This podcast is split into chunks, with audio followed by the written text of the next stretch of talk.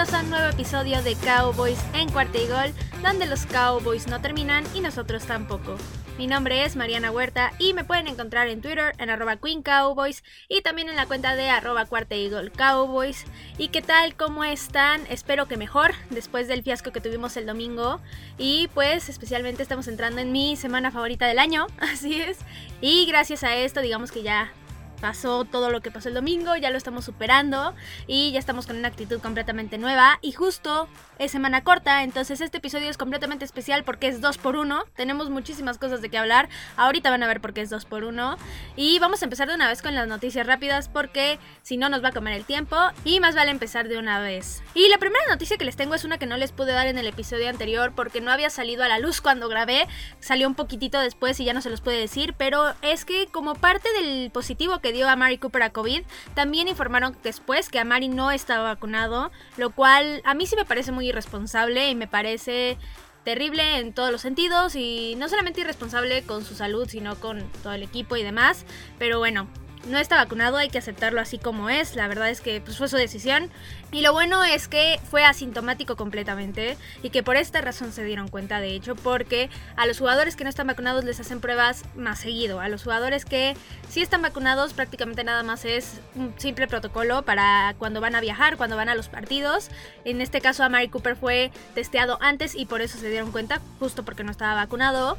Pero bueno, esperemos que aún así aprenda y que sea un poco más responsable y se vacune. Y si no se vacune, pues que se cuide un poco más. Pero bueno, dejando de lado esta noticia, hablando justo de estatus de vacunación, les tengo otra que esta sí es buena porque después del partido del domingo en la conferencia de prensa, a Dak Prescott y a varios jugadores de hecho les preguntaron que qué opinaban de la situación de Mari Cooper. Todos obviamente lo apoyaron, pero quitando de lado a Mari, este Dak Prescott por fin lo escuchamos de su boca decir tal cual que estaba vacunado, lo cual es una muy buena noticia. La verdad es que yo no sabía que necesitaba esa tranquilidad de saber eso hasta que lo supe realmente y que lo vi y que vi la noticia. Entonces creo que sí podemos estar bastante tranquilos al respecto. Y obviamente eso no quita que sí le pueda dar COVID en algún momento. Pero lo que sí es que si sí tiene síntomas se va a recuperar más rápido. Y también obviamente va a regresar más rápido a jugar. Entonces podemos estar tranquilos al respecto. Otra noticia, esta también mala, es que el safety Donovan Wilson ya está descartado para el partido del jueves por una lesión que tiene en el hombro y en el pecho, entonces no vamos a contar con uno de los safeties titulares. Y la última noticia que les tengo para el día de hoy es que DeMarcus Lawrence oficialmente ya regresó a entrenar y si todo sale bien va a jugar no esta semana sino la que sigue contra los Saints en el First Day Night Football, entonces qué bueno, la verdad se hace falta sobre todo con la lesión de Randy Gregory y esperemos que sí se cumpla esta fecha y que lo veamos la próxima semana.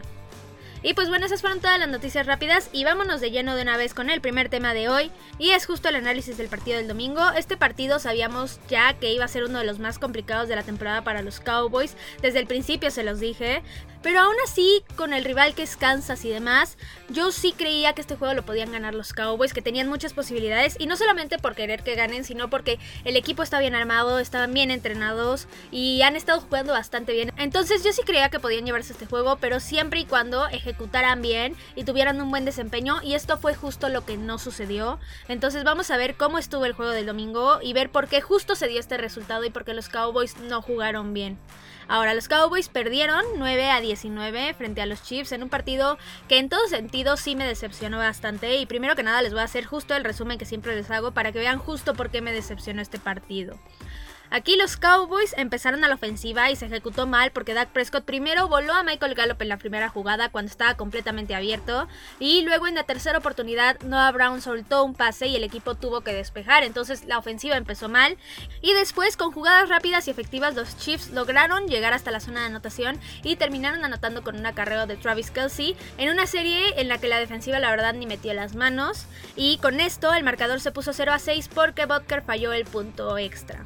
Después los Cowboys volvieron a la ofensiva y las cosas resultaron peor que en la primera serie porque la línea no protegió en nada a Dak Prescott y le llegaron por detrás y aparte de que lo capturaron, provocaron un balón suelto y lo recuperó la defensiva de Kansas City en la yarda 20 de los Cowboys. Entonces prácticamente fue un desastre esta serie, pero afortunadamente la defensiva pudo detener a Kansas y los limitaron solamente a un gol de campo de 37 yardas que fue bueno y así el marcador se puso 0 a 9.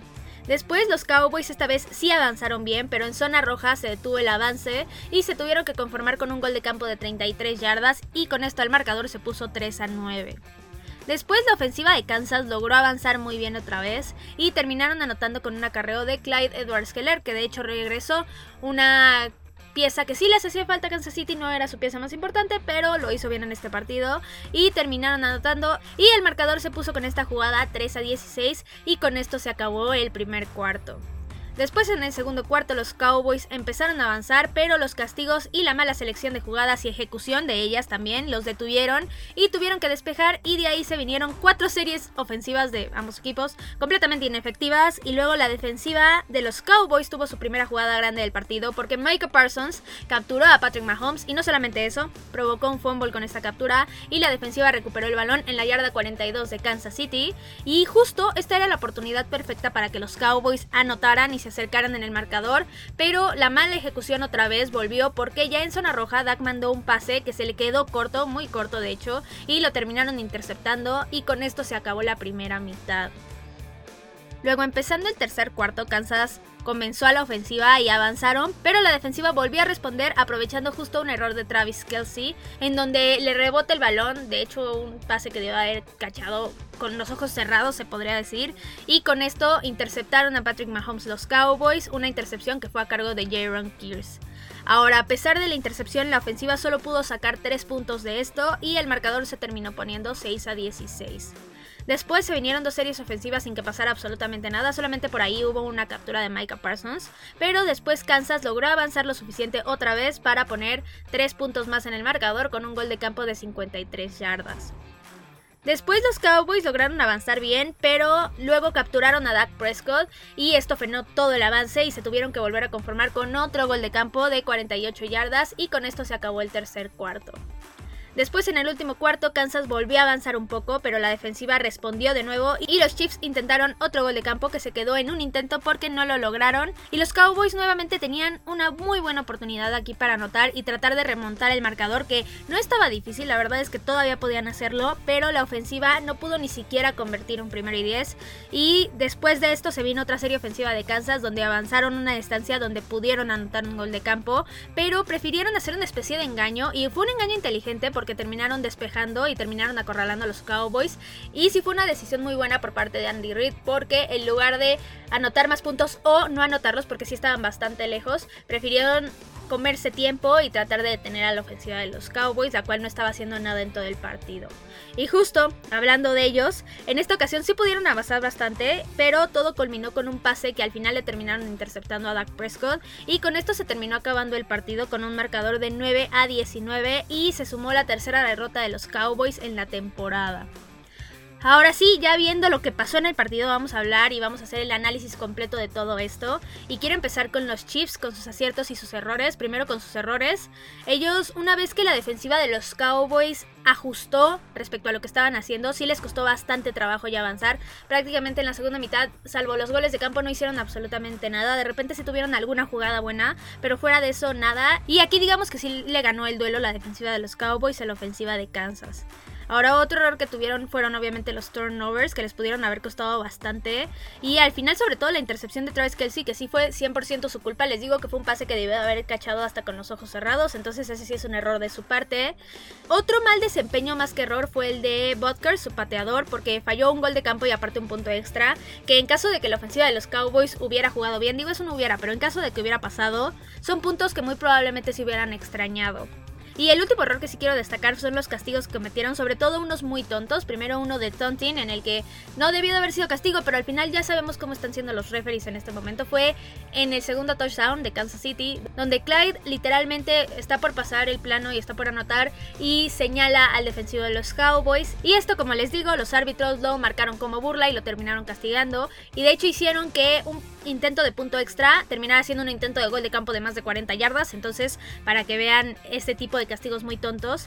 Y también tuvieron castigos por ahí de conducta antideportiva que también les costaron yardas muy tontos esos castigos. O sea, la verdad es que no entiendo por qué los jugadores hacen esto. A veces entiendo que se pueden emocionar de más, digámoslo así, o enojar de más en el partido por las emociones del juego nada más. Y lo entiendo perfecto, pero sí creo que es muy tonto y creo que denota inmadurez de parte de los jugadores.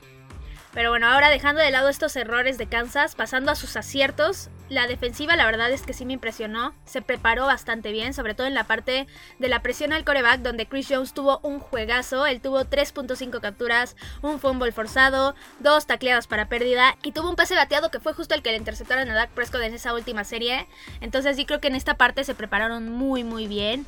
Ahora, otro acierto que tuvieron fue del otro lado, en la ofensiva, porque las dos series donde anotaron, la verdad es que lo que estaban haciendo les funcionó bastante bien, porque eran jugadas muy rápidas, jugadas donde avanzaban no necesariamente muchísimas yardas, pero que eran suficientes para acercarlos a la marca del primer y 10 y lograrlo. Entonces sí creo que esta parte de iniciar así el plan ofensivo estuvo bastante bien. Ya después la defensiva de los Cowboys sí ajustó, pero al menos de entrada les funcionó muy bien. Y el último acierto que quiero destacar, que prácticamente eso envuelve todo el desempeño de Kansas, es que Andy Reid se notó que sí preparó muy bien el juego, su desempeño no fue perfecto en sí, pero al menos su defensiva estaba mejor preparada que la ofensiva de los Cowboys y creo que esto hizo toda la diferencia sin duda alguna. Ahora, pasándonos justo a los Cowboys en sus aciertos y sus errores. Primero los aciertos es justo esto que les digo de que la defensiva realmente ajustó muy bien y en general después de las dos anotaciones de Kansas jugaron bien todo el tiempo y no le permitieron casi nada a esa ofensiva y eso es completamente mérito de Dan Quinn. Creo que esto lo ha hecho muy bien toda la temporada, le ha funcionado y se nota que sabe lo que está haciendo, que analiza bien el juego y que sabe cómo mover a sus jugadores. Y el otro acierto que les vi a los Cowboys, sí, nada más les vi dos, pero bueno, el otro acierto es que los equipos especiales terminaron respondiendo en todo momento, porque pues, los nueve puntos salieron de algún lado, y la verdad es que fueron los únicos que en el marcador pudieron anotar, lo cual es una vergüenza por parte de la ofensiva, que justo vamos a pasar a hablar de ella y de los errores. La ofensiva literal fue como si no hubieran ido a jugar al partido, ejecutaron muy mal en todo momento y no aprovecharon ninguna de las oportunidades que tuvieron para poner buenos puntos en el marcador, que fueron muchísimas oportunidades. En el fumble pudieron haber anotado, cuando le interceptaron a Patrick Mahomes le hubieran podido haber anotado. Y no solamente ahí, sino también cuando detenían simplemente a la ofensiva, podrían haber hecho ofensivas largas, ofensivas donde llegaran a la zona de anotación y terminaran anotando 7 puntos, pero en ningún momento pasó esto. Y sí, los Cowboys y sí, los Cowboys tienen muchas ausencias en la parte de la ofensiva. Bueno, tuvieron en este partido con Tyron Smith fuera, pero más que eso yo creo que no lo prepararon bien. Yo creo que fue un partido donde pudieron haber hecho ciertos ajustes y la mentalidad pudo haber sido otra, de modo que se sintieran preparados y que pudieran competir a pesar de que no estuviera Tyron Smith, Amari Cooper o CD Lamb la mitad del partido. Ahora, otro error que tuvieron los Cowboys otra vez es que se cometieron castigos importantes, 6 para 45 yardas, los cuales sí en comparación con las semanas anteriores sí disminuyeron, pero aún así siguen siendo muchos castigos y son cosas que terminan manchando el desempeño de los jugadores. Ahora, justo para mí el error más grande, así como el acierto más grande de Kansas fue que Andy Reid preparó bien el partido, para mí el error más grande aquí es que Mike McCarthy no lo preparó bien. Para mí debió de haber considerado desde un inicio que Tyron Smith no iba a jugar. Sí es cierto que estuvo ahí, que calentó y demás, y creo que esto al equipo no le vino bien. Para mi gusto debieron de haber dicho desde el principio, ¿saben qué? Tyron no va a jugar y prepararlo de esta forma, porque así la línea pudiera haber sido que tuviera un mejor desempeño, entonces la verdad no sé por qué no lo preparó así, y también creo que no se prepararon lo suficiente para la ausencia de Amari Cooper, y creo que aquí también entra mucho la culpa de Kellen Moore, porque al final él es el coordinador ofensivo y él es el que tiene que ver cómo ajustar su plan de juego para que justo estas ausencias no pesen, y creo que no lo hizo bien. Creo que al no preparar bien la línea ofensiva, no pudieron correr el balón, no lo hicieron lo suficiente y creo que por aquí hubieran podido avanzar mucho mejor los Cowboys que están intentando pases con receptores que les estaban soltando los balones a Dak Prescott. Ahora, justo vamos a hablar de los jugadores que decepcionaron y destacaron. Primero los que lo hicieron bien porque sí hubo. Quiero hablar primero de Micah Parsons y la verdad es que de lo poco rescatable de este partido es él. Y en serio no saben lo feliz que estoy con Micah porque lleva todo un mes, si no es que un poco más, regalándonos partidos buenísimos, un desempeño bueno tras un desempeño bueno. Y la verdad es que yo ya no puedo no exigirle menos. O sea, la verdad es que yo le voy a exigir más, más y más. Este partido tuvo un fumble incluido, dos tacleadas para pérdida, dos capturas. Y de nuevo se vio presente en la mayoría de las jugadas. Entonces yo le voy a seguir exigiendo más y más en lo que resta de la temporada. Ahora, otro jugador que lo hizo bien, y de hecho creo que el único que lo hizo bien a la parte de la ofensiva fue Dalton Schultz. Y esto fue porque él fue el único que realmente fue muy seguro para Dak Prescott. Tuvo seis recepciones en las cuales fueron jugadas bastante complicadas, pero que gracias a que él estaba concentrado, no flaqueó en ningún momento y pudieron concretarse. Y creo que aquí Dak Prescott debió de haberlo buscado tal vez un poco más, porque la verdad es que ahorita vamos a hablar de otros dos jugadores que no lo hicieron nada bien. Ahora, regresando a la defensiva, otro que lo hizo muy bien fue Jaron Kears, fue el que interceptó a Patrick Mahomes. Y aquí creo que demostró lo importante de siempre estar atento al balón, porque la verdad es que aquí no fue que él se atravesara y viera el pase y le cayeran las manos, sino más bien que vio cómo rebotó el balón a Travis Kelsey y él estuvo ahí para cacharlo. Y aparte tuvo un muy buen regreso, regresó bastantes yardas, entonces muy bien por él. Otro jugador en la defensiva que lo hizo bastante bien fue Doran Armstrong y esto porque él tuvo una captura en un momento importante del juego y en general tuvo un buen partido. Y el último hombre que lo hizo bien fue Greg Surdin, ya les dije, él fue el único que metió puntos en ese marcador, tuvo tres intentos de goles de campo buenos, en un estadio que es abierto, no fueron goles de campo sencillos, entonces sí creo que lo hizo bastante bien. Ahora, pasando a los que lo hicieron mal, que aquí sí me quiero explayar un poco más, quiero empezar por Doug Prescott. Y él sí tuvo un muy mal partido porque no solamente apenas rebasó las 200 yardas, sino que estuvo muy impreciso en muchos pases. La intercepción fue su culpa desde el principio, desde la primera jugada, cuando voló Michael Gallup, se notó que no estaba preciso, entonces sí creo que fue un mal partido de su parte. Y sus dos intercepciones sobre todo son lo que nos muestran esa parte, ¿no? Las dos fueron su culpa y apenas tuvo un rating de 57.9. Ahora sí que todo estuvo mal con Dak en este partido. No creo que siga así en la temporada. Obviamente un día malo lo tiene cualquiera, pero sí creo que tiene que levantarse porque en este partido específicamente no supo levantarse él mismo, no supo levantar a su equipo y todo se vino abajo. Entonces sí creo que Dak tiene que tratar de no tener este tipo de desempeños ya lo que resta de la temporada y si se puede lo que resta de su carrera. Ahora, otros que no le ayudaron en nada a Dak Prescott fueron Noah Brown y Cedric Wilson porque ambos soltaron dos pases cada uno, pases muy sencillos, la verdad es que recepciones que le pegaron en las manos o en los números y son este tipo de jugadas las que hacen que la ofensiva no avance y que ejecute mal en general. Entonces, sí creo que no solamente fue culpa de Dak Prescott, obviamente, y de hecho vamos a pasar a los que tienen la culpa principal aquí, porque para mí los que peor jugaron fueron la línea ofensiva y aquí sí todos, ¿eh? hasta Zach Martin porque permitió una captura y la verdad es que como les digo, yo creo que no estaban preparados. En todo momento le llegaron capturas a Dak Prescott, lo capturaron cinco veces, es el número más alto que lo han capturado en esta temporada, en un partido obviamente. Y sí creo que todo lo hicieron mal porque tampoco le abrieron huecos a los corredores. Aquí definitivamente fue un completo desastre y como les digo creo que mucho es culpa de que prepararon el partido pensando tal vez que iba a jugar Tyron Smith y no debieron de haberlo hecho así. Y lo prepararon mal en cuestión de cubrir a Chris Jones sobre todo, que como les digo tuvo un partidazo. Ahora, pasando a las razones por las cuales los Cowboys perdieron y los Chiefs ganaron. Primero los Chiefs ganaron porque se prepararon muy bien para el partido y porque pudieron anotar los puntos en los momentos importantes. Ahora, los Cowboys perdieron justo porque la ofensiva no fue a jugar, también porque estuvieron terribles en especial en la línea ofensiva y lo más importante es que no aprovecharon ninguna de las oportunidades que les generó la defensiva. Ahora, Hablando de lesiones en este partido, aquí sí hubo. Primero CD Lamb sufrió una conmoción y de hecho todavía no se sabe si va a pasar el protocolo antes del jueves, que es el siguiente partido. Ahorita vamos a hablar un poco de eso, pero al parecer al menos está avanzando bien. Otra lesión que estuvo fue la de Zeke Elliott. De hecho, lo taclearon, le pegaron con la rodilla en el tobillo, pero no se lastimó el tobillo. Lo que se lastimó, o más bien de donde se resintió, fue de su rodilla, que ya la traía lesionada. Pero dice que está bien y que va a poder jugar sin ningún problema. Y la última lesión que tuvimos fue justo la de Donovan Wilson, que fue la del hombro y el pecho que ya les mencioné, y él sí no va a jugar el jueves. Ahora nada más para concluir este tema, los Cowboys aquí sí dejaron ir una oportunidad muy importante para dar un golpe de autoridad primero y para facilitarles todo rumbo a la postemporada. Ahora este partido sí fue tremendamente decepcionante porque esperaba que ambas ofensivas nos dieran un espectáculo fuera de serie, que viéramos anotación tras anotación, jugadas importantes tras jugadas importantes y la verdad es que ambas ofensivas decepcionaron. Primero Kansas sí avanzó al principio, pero ya después no hicieron absolutamente nada y bueno, los Cowboys como les digo no fueron a jugar.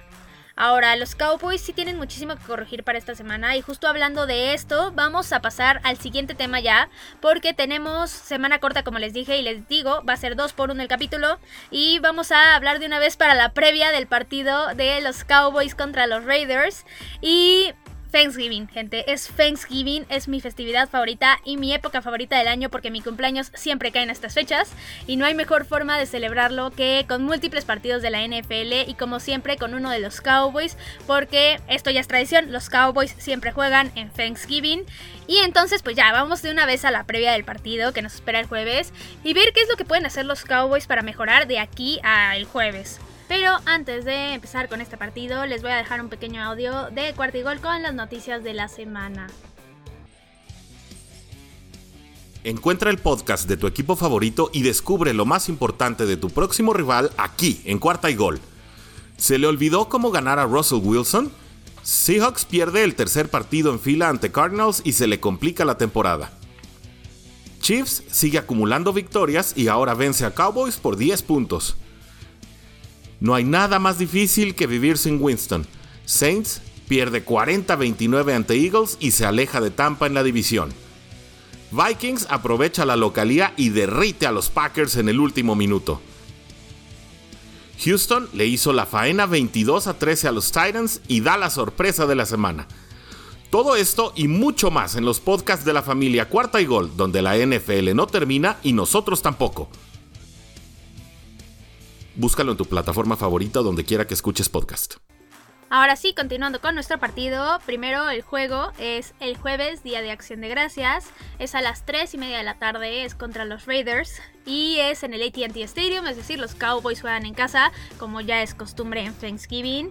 Y primero, antes de empezar con los Raiders, vamos a hablar un poco de lo que ha sido la historia justo contra ellos. Y esta serie está empatada, 6 ganados contra 6 perdidos. Y los Cowboys aquí, lo bueno es que sí han ganado los últimos 3 enfrentamientos contra ellos. Y de hecho, últimamente, salvo el partido anterior que fue en 2017, los otros dos se enfrentaron también en Thanksgiving. Y de hecho, se está volviendo una especie de, tradición. Los Cowboys ganaron estos dos partidos. Y esperemos que esta rachita se siga cumpliendo. Ahora, ya pasando a hablar de los Raiders, los Raiders para mí son un equipo muy particular porque son un equipo súper gitano. ¿Y a qué me refiero con gitano? Me refiero a que son un equipo que no son nada constantes, que de repente pueden ganarle a un equipazo, a un equipo que se veía el mejor de la liga, y de repente pueden perder contra el peor equipo, o pueden perder muchos partidos seguidos y luego volver a ganar. Entonces sí, van en un sube y baja todo el tiempo. Y así han sido los últimos años realmente. No hemos visto unos Raiders que realmente tengan un buen desempeño. La última vez que les fue bien fue en 2016, pero fuera de eso no les ha ido nada bien y de hecho llevan muchísimos años sin ganar su división desde 2002. Entonces podrán ver que los Raiders la verdad es que no han logrado encontrar un camino que realmente los lleve a la victoria y que realmente los lleve a ser un equipo fuerte y que sea fuerte en todo momento, que sea constante sobre todo. Ahora, justo hablando de su constancia, vamos a ver justo su temporada para que vean que se cumple todo esto que les estoy diciendo. Ellos empezaron ganándoles a los Ravens en un partido muy bueno, de hecho el primer partido con aficionados en el Allegiant Stadium estaba completamente lleno y la verdad es que impresionaron bastante con esta primera semana y no solamente esta semana, sino que la segunda semana y la tercera también volvieron a ganar, le ganaron a Pittsburgh y le ganaron a Miami. Pero después se descalabraron y perdieron contra los Chargers y contra Chicago. Y en especial contra Chicago, la verdad es que se vieron como un equipo completamente diferente que el de las primeras tres semanas y no jugaron para nada bien. Después lograron encontrar de nuevo la victoria contra los Broncos y contra las Águilas, y después de que descansaron en semana 8 se volvieron a descalabrar porque perdieron contra los Gigantes, contra Kansas City y contra los Bengals apenas esta semana. Entonces como ven es una temporada de sub y bajas. Ahorita tienen un récord de 5 ganados y 5 perdidos. Y la verdad es que no les ha ido muy bien esta temporada. Han tenido mucho drama. Ahorita vamos a hablar un poco más adelante de esto. Y sí, definitivamente creo que esto afecta a que no puedan tener una temporada constante y una temporada donde aprovechen todas sus armas. Ahora, pasando a hablar justo de las armas que tienen los Raiders y de los jugadores más importantes que tienen, primero voy a hablar de Derek Carr. Él para mí es un coreback decente, la verdad es que me gusta bastante Derek Carr, creo que es un coreback que puede ser seguro, que te puede lanzar bien, que puede lanzar pases largos al mismo tiempo que cortos y creo que es un coreback que puede hacerlo muy bien, pero para mi gusto no ha tenido el equipo que se merece y un equipo que realmente haga que brille y que aproveche al máximo todas sus habilidades y su talento, pero aún así no ha tenido una mala temporada en esta ocasión él tiene ahorita 3.041 yardas, 16 touchdowns, 9 intercepciones. Lo malo es que lo han capturado 22 veces. Y aquí es donde puede venir la ventaja para los Cowboys. Entonces sí creo que mientras más presionen a Derek Carr mejor porque pueden hacer que no solamente cometa errores de imprecisión o de apresurarse, sino también lo pueden hacer perder muchas yardas y hacer que la ofensiva de los Raiders no logre avanzar. Entonces, para mí la clave aquí con Derek Carr va a ser presionarlo, pero pues él no es la única arma que tienen que estar cubriendo y vamos a pasar justo al juego terrestre de los Raiders. Aquí tenemos a Josh Jacobs. Él, para mí, en el papel de sus habilidades y su talento y su constitución física, se me hace un buen corredor, pero la verdad es que no ha tenido una buena temporada en esta ocasión. Él tiene hasta ahorita 333 yardas y 5 touchdowns, pero lo que más preocupa es su promedio de yardas por acarreo, que es de 3.7. Es un promedio bastante bajo y la verdad es que no han sabido aprovecharlo bien desde mi punto de vista. Para mí, Josh Jacobs podría tener una mucho mejor temporada, y no solamente temporadas, sino carrera en lo que lleva en la NFL, y la verdad es que para mí no lo han aprovechado correctamente. Pero bueno, aún así, de todas formas, los Cowboys van a tener que tratar de limitarlo lo más posible, porque en el juego de Kansas, en el de la semana pasada, la verdad es que esa fue la parte que para mi gusto les falló más a los Cowboys, la parte de cubrir el juego terrestre. Clyde Edwards Heller logró hacer muchísimo daño y creo que aquí los Cowboys sí tienen que mejorar sin duda alguna y tratar de buscar que avance lo menos posible Josh Jacobs y también Kenyan Drake, que es su segundo corredor. Ahora, pasándonos a la parte aérea, aquí hay un caos y quiero empezar con los wide receivers porque el que es ahorita wide receiver 1 de los Raiders es Hunter Renfro y aquí pasó una novela, la primera de ellas, y es que este Henry Rocks, que realmente era el wide receiver 1 de este equipo, cometió una tontería, tuvo un accidente automovilístico en el cual él iba a una velocidad que no debe de haber ido, iba bajo el consumo y la influencia de sustancias prohibidas, terminó causando un accidente y un accidente fatal porque terminó matando a una persona. Y la verdad es que no entiendo a los jugadores de la NFL que prácticamente ya solucionaron su vida o gran parte de ella y van y hacen este tipo de tonterías y sí da mucho coraje, la verdad, porque dices, aprovecha en serio la oportunidad que te estás ganando. No todos tienen la oportunidad de estar ahí, de estar en un equipo de la NFL y de ser una estrella, no solamente estar, sino realmente brillar en la NFL. Y la verdad es que no entiendo por qué lo desaprovechan. Creo que es algo de educación, falta de educación y también de falta de madurez. Y pues bueno, prácticamente después de que Henry Brooks arruinara su carrera y su vida, Aquí es donde entra Hunter Renfro y regresando a él, él quedó como wide receiver 1 después de esto y no es un wide receiver que pueda competir al nivel de un wide receiver 1 en la NFL, pero sí tiene su talento, sí tiene sus habilidades, de hecho me agrada bastante a mí en lo personal en el juego profundo, en los pases largos y creo que aquí es donde podría hacerle daño a los Cowboys y es justo donde yo creo que tienen que cubrirlo mucho más. Pero a pesar de que sí, como ya vimos, los Raiders se quedaron en una posición bastante endeble en la parte de los wide receivers, todavía tienen un arma bastante importante en la parte aérea y es su tight end. Él es Darren Waller y es hasta ahorita en números el tercer mejor tight end de la liga y la verdad es que lo ha hecho bastante bien. Y es un arma segura para Derek Carr, sobre todo eso, es su target seguro, es a quien más le gusta lanzarle en cuestión de las jugadas difíciles y los momentos difíciles en los partidos y tiene muchísimas habilidades que lo ponen por encima de otros Titans, la verdad. Entonces aquí sí creo que los Cowboys van a tener que enfocarse mucho más en Darren Waller que en Hunter Renfro y en los demás wide receivers. Creo que él podría cocinar muchísimo más daño y aquí es donde tienen que tener cuidado con él, tanto en la parte de el medio campo, digamos el slot, donde están los linebackers y donde estaría Jordan Lewis, pero también en la parte del juego profundo porque luego de repente se nos va para allá y es muy peligroso y la verdad es que los Cowboys, a pesar de que no tuvieron un partido malo contra Travis Kelsey, por ejemplo, contra Kansas,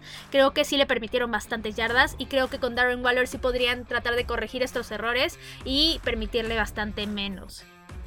Ahora, pasándonos al lado de la defensiva, primero tenemos a Yannick Ngakwe y él es el líder en capturas ahorita de los Raiders. Él tiene 7 capturas y la verdad es que le ha ido bastante bien. No es el líder en capturas de la NFL, pero este es un muy buen número. Es un número que te mantiene entre no los mejores, pero sí un número bastante decente. Y no solamente es él, sino que aquí los Raiders tienen doble amenaza porque también tienen a Max Crosby. Él tiene 5 capturas y la verdad es que es una muy buena dupla y es una dupla muy peligrosa. Entonces aquí la línea ofensiva va a tener que ser completamente diferente a lo de la semana pasada y va a tener que estar on point para tratar de limitar lo más posible a estos dos jugadores y que no le lleguen a Dak Prescott.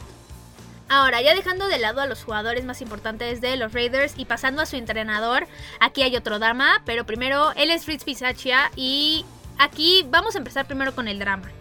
él no era el entrenador en jefe cuando empezó la temporada, el head coach era John Gruden, pero aquí lo que sucedió es que por ahí de octubre salieron a la luz, bueno, la NFL más bien sacó a la luz unos emails donde John Gruden decía cosas no muy favorables, no de él, sino de muchas personas, y cosas que lo perjudicaban bastante. Y en pocas palabras, explicándole más o menos lo que pasó, le metieron presión y él terminó renunciando, prefirió renunciar antes de que lo corrieran.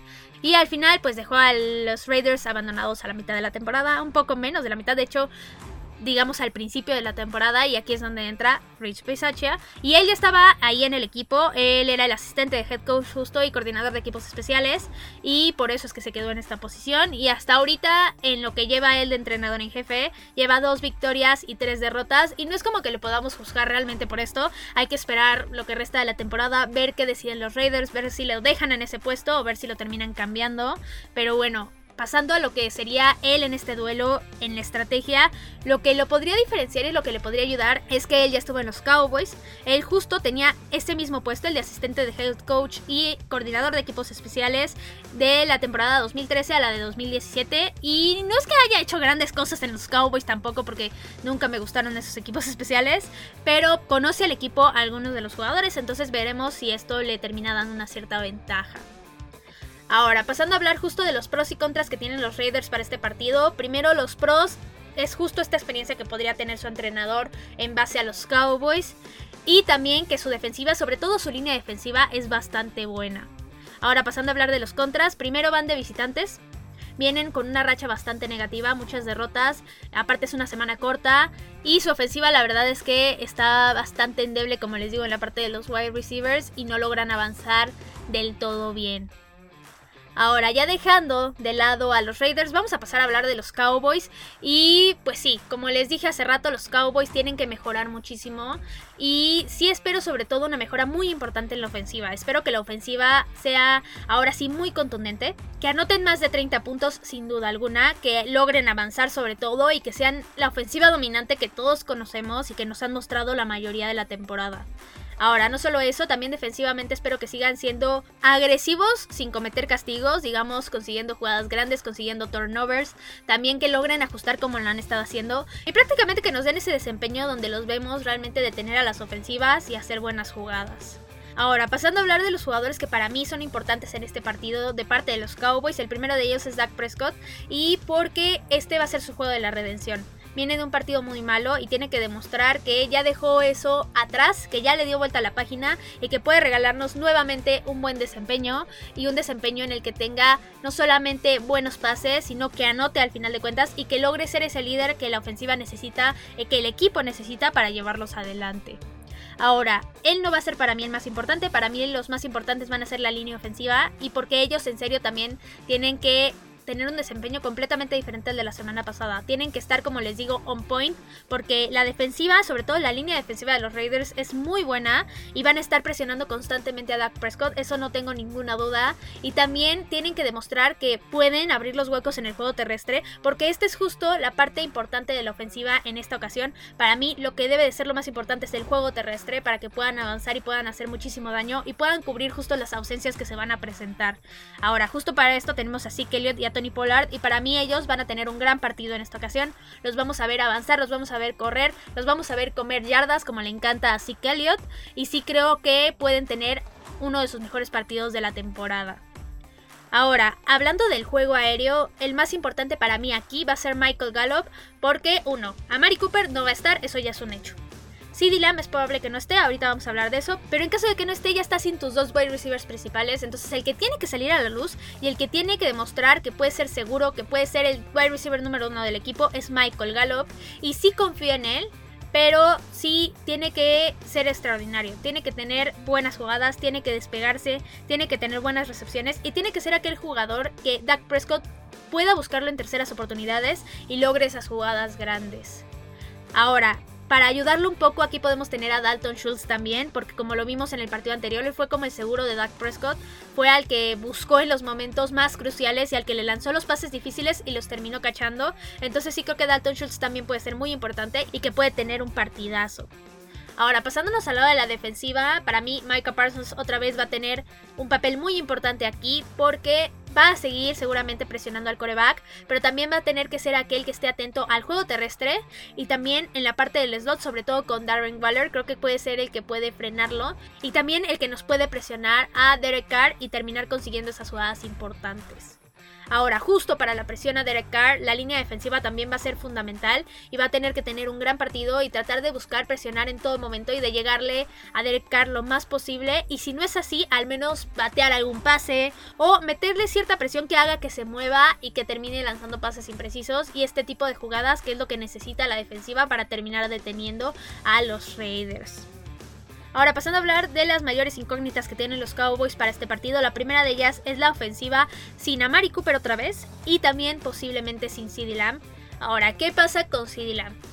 CD, pues como les digo, está en protocolo de conmoción por la lesión que tuvo en el partido pasado y ya entrenó, eso es lo bueno, que ya entrenó y al parecer las cosas pintan a que sí podría jugar, pero esto es un protocolo y esto es algo que tienen que cumplir al pie de la letra, entonces si no llegan a cumplirse estos protocolos, es probable que no lo veamos en la cancha y aquí sí sería terrible porque los Cowboys, como les digo, tendrían fuera a sus dos mejores wide receivers y sí, Amari es muy importante y se notó en el partido pasado, pero sí Dylan podría ser aquel que hiciera las jugadas importantes y ayudándose un poco de Michael Gallup, pero sin ambos la verdad es que ahora sí está bastante difícil. Y aquí es como les digo donde tiene que entrar el juego terrestre, donde Kellen Moore tiene que ser más inteligente y buscar que se corra el balón. Y ya en las jugadas que ves que puedes engañar y hacer un play action o mandar una jugada reversible, hacerlas. Entonces sí creo que aquí no solo es labor de los receptores, de los tight ends y de Dak Prescott, sino también de Kellen Moore y de que sepa por dónde atacar y cómo hacerlo. Ahora, la segunda incógnita que tengo para este partido es el regreso de Tyron Smith. Y al parecer ahora sí, ya nos confirmaron que sí regresa. Porque la verdad es que en el partido pasado nos dejaron a todos como payasos, literal, porque nos dijeron que sí iba a regresar. Y terminaron diciéndonos dos horas antes que no iba a jugar contra Kansas City. Y la verdad es que sí hizo muchísima falta. Pero al menos eso parece, para esta semana ya va a jugar. Y si es completamente importante su regreso, creo que va a ser la diferencia y creo que va a ser lo que determine el desempeño de la línea ofensiva. Ahora, ya dejando las incógnitas de lado y pasando a los pros y contras que tienen los Cowboys para este partido. Primero, los pros es que es en casa, es Thanksgiving, es un partido importante, un partido especial. Otro pro es que regresa Tyron Smith. Y el tercer pro es que la defensiva ha estado bastante constante y jugando bien. Ahora, los contras es que la ofensiva viene de un partido bastante malo y no sabemos, o para mi gusto, es muy poquito tiempo el que tienen para corregir, entonces si es una completa incógnita si van a mejorar o no. Otro contra que veo, que no es muy grande para mí, pero pues que sí podría ser un contra, es justo la experiencia que tiene el head coach de los Raiders sobre los Cowboys. Y el tercer contra para los Cowboys, y el que sí para mí es el más grande, son las ausencias en este partido. La verdad es que creo que sí podrían hacer bastante daño y ya veremos cómo pueden ajustar los Cowboys esta vez contra estas ausencias. Ahora pasando a mi pronóstico para este partido. Sí creo que va a ser un partido complicado, un duelo bastante difícil, un duelo cerrado. Creo que ambos equipos vienen con una necesidad de victoria bastante importante. Pero aún así, y por lo que está pasando los Raiders, por todo lo que han pasado en esta temporada, por los dramas, porque su ofensiva está bastante mermada, la verdad, y porque en la parte de cocheo todavía no terminan de encontrar la forma de hacer funcionar al equipo, creo que los Cowboys pueden sacar ventaja y con esto ganar el partido con un marcador de 34 a 24. Ahora, este juego sí es importantísimo para los Cowboys para ganarlo porque después de este partido se vienen tres semanas seguidas en la que los Cowboys van de visitantes. Y no solamente eso, sino que dos de estos partidos son divisionales, entonces es importantísimo ganar este último partido en casa para poder irse motivados, para poder seguir con un buen desempeño a esos partidos que son de visitantes y que son importantísimos porque ya vamos a estar en el mes de diciembre. Y como bien saben, ganar en diciembre es importantísimo en la NFL y llegar con un buen desempeño con un buen equipo y con un equipo sólido a esa parte de el cierre de la temporada y la postemporada es completamente importante. Entonces sí, los Cowboys tienen que buscar ganar este juego, cueste lo que cueste. Y si creían que ya habíamos terminado con este episodio, pues no, vamos a hablar de la división antes y nada más de los partidos que tuvimos en esta semana porque no les fue muy bien a los Cowboys. Primero el primer partido que tuvimos fue el Washington Football Team contra los Panthers y a pesar de que sí, Cam Newton regresó como titular, no pudo contra su exentrenador y terminó ganando el Washington Football Team con un marcador de 27 a 21 y la verdad es que fue con un buen desempeño. Otro partido que tuvimos fue el de Filadelfia contra Nueva Orleans y aquí terminó ganando Filadelfia, fue una paliza la verdad, terminaron ganando 40-29, pero aquí yo me lo tomo con reservas porque los Saints tienen todas las ausencias del mundo en la ofensiva, les faltaba la mitad de la línea, Alvin Kamara, les faltaba James Winston. O sea, la verdad es que sí tienen muchísimas ausencias. Y creo que tal vez con el equipo completo, o al menos con Alvin Kamara, pudieron haber competido mucho más. Y el último partido que tuvimos fue el de los Giants contra Tampa Bay y aquí ganó Tampa Bay. No se le complicó tanto la vida a Tom Brady esta vez contra los Gigantes. Terminaron ganando 30 a 10 y la verdad es que vimos un desempeño muy malo de los Gigantes y se vio la consecuencia porque los Giants corrieron al coordinador ofensivo Jason Garrett, ya saben, el viejo conocido, que pues ellos sí se atrevieron a correrlo rápido y la verdad es que pues no sufrieron tanto, pero terminaron contratando a alguien igual, tal vez o peor. Entonces, sí, son los gigantes y hacen este tipo de cosas, pero pues ya no está Jason Garrett con ellos. Ahora, en la división en cuestión de los standings, los Cowboys siguen ganando la división con una marca de 7 ganados, 3 perdidos y 2-0 en la división. Después le sigue Filadelfia con 5 ganados, 6 perdidos y 0-1 en la división. Después está el Washington Football Team con 4 ganados, 6 perdidos y 1-0 en la división. Y por último están los Gigantes con 3 ganados, 7 perdidos y 0-2 en la división. Y a pesar de que Filadelfia ya se acercó, como les dije la vez pasada, sí recuerdo los dicho, no sé si lo puse aquí o lo puse en Twitter, pero bueno, se los digo de todas formas. Yo estoy muy segura de que los Cowboys van a ganar esta división. No creo que sea un peligro que Filadelfia esté ganando ahorita. Creo que el equipo de los Cowboys es bastante mejor, es superior y creo que sí van a terminar ganando la división. Pero lo que sí podríamos ver es a un Filadelfia en postemporada, por ahí robándose uno de los lugares de comodines, porque la NFC está muy, muy cerrada y la verdad es que no tenemos tantos equipos que tengan récords muy aplastantes. La verdad es que solamente están los ganadores de la división y por ahí unos Rams que lo están haciendo muy bien. Pero fuera de eso está muy cerrado y sí podríamos ver por ahí a Filadelfia terminar colándose a la postemporada. Y pues bueno, ahora sí, eso fue todo por el episodio de hoy. Recuerden que me pueden encontrar en Twitter, en arroba Queen Cowboys y también en arroba Cuarta Cowboys. Ya saben, cualquier cosa que necesiten, dudas, preguntas, comentarios, lo que sea, ahí me lo pueden dejar en Twitter. También recuerden que si les gustan los episodios, recomiéndenlos con quienes ustedes gusten, porque eso nos ayuda muchísimo a crecer el programa y a que esto sea cada vez mejor para ustedes. Y también esperen mucho más contenido porque los Cowboys no terminan y nosotros tampoco. Cowboys en cuarta y gol.